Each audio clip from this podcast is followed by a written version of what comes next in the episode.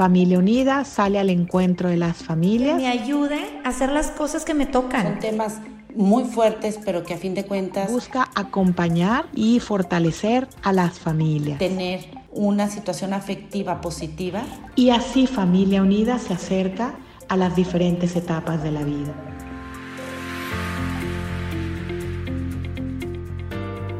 ¿Qué tal amigos de Familia Unida? Es un gusto estar con ustedes en este programa, en este podcast, acompañándote en tu vida. Gracias a Familia Unida por la invitación, es un gusto estar con ustedes. Vamos a platicar de las necesidades de él y ella el día de hoy. Vamos a platicar del matrimonio, qué pasa en los matrimonios para poder satisfacer estas necesidades. Y quisiera darles algunas de las necesidades, quisiera compartir algunas. Me dedico, entre otras cosas, como dar conferencias, dar consultoría matrimonial me dedico a acompañar a los matrimonios a poder resolver, a poder ser claros en la expresión de estas necesidades.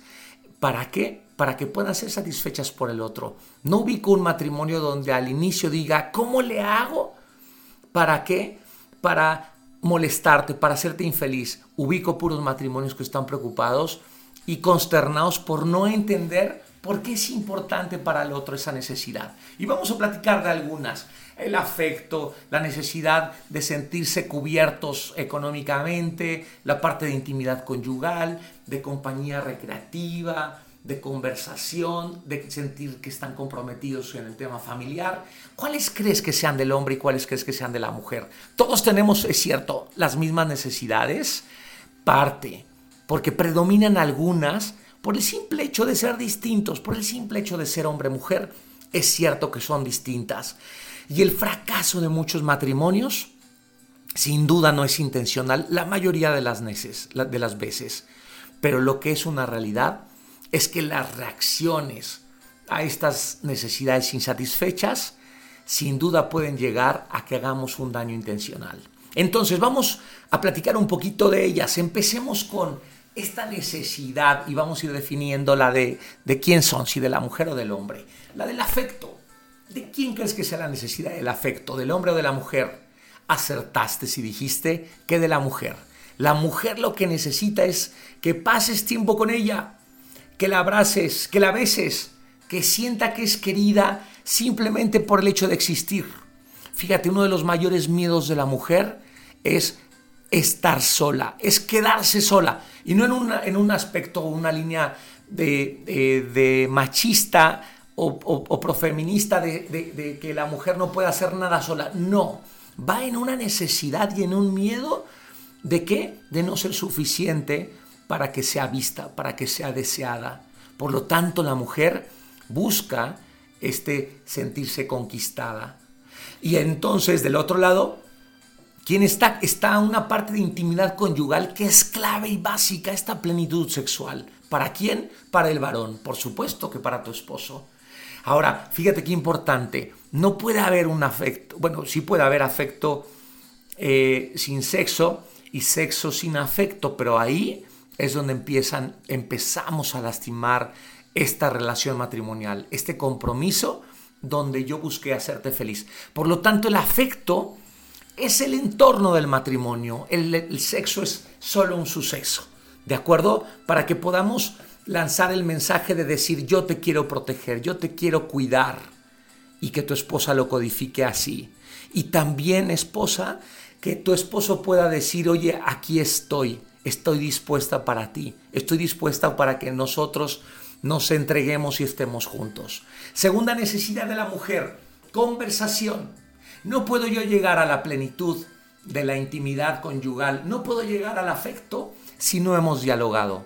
Y estas conversaciones nacen en la amistad. Necesito sentirme que somos amigos. Y los amigos platican, los amigos dialogan. Entonces lo que espera la mujer que es es esta atención verbal.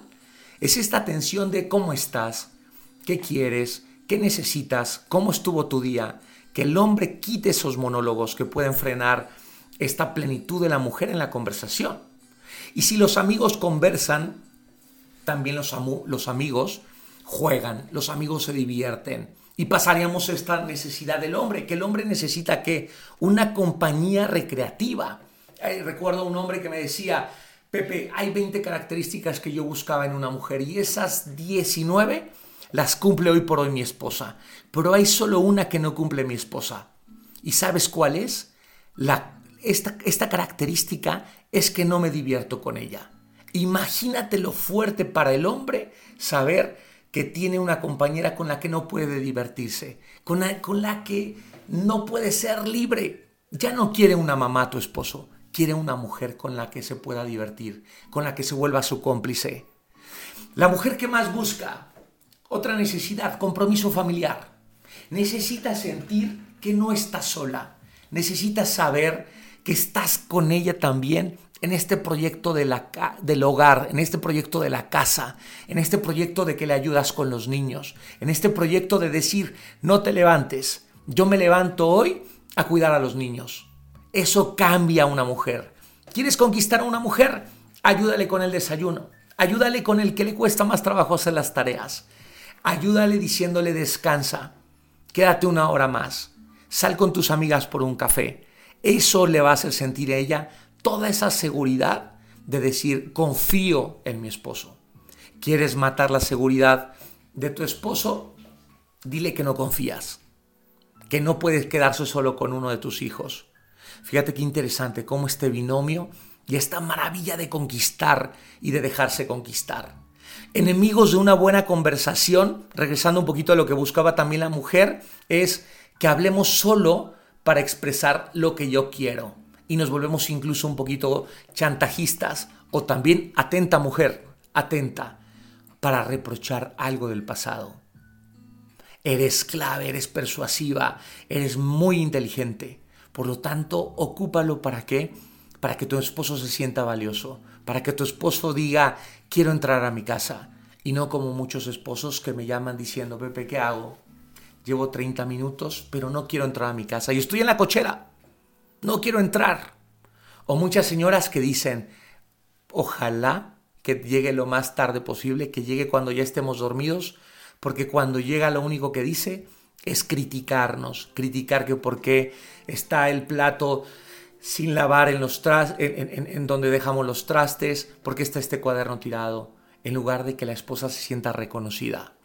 Y hablando de sentirse reconocida, señora, otra de la necesidad del hombre es una cónyuge atractiva, una mujer guapa, una mujer que está dispuesta a mostrarse solo a él, pero no con el camisón que te regaló tu, tu mamá o la abuela o la bisabuela hace 30 años para que te llevaras a la luna de miel quiere que te veas sexy, que seas linda, que, lo, que te dejes conquistar. Y el hombre necesita sentir que conquista. Por eso cuidado con los nos, cuidado con los nos. Me ubico muchas señoras que dicen, Pepe, está castigado.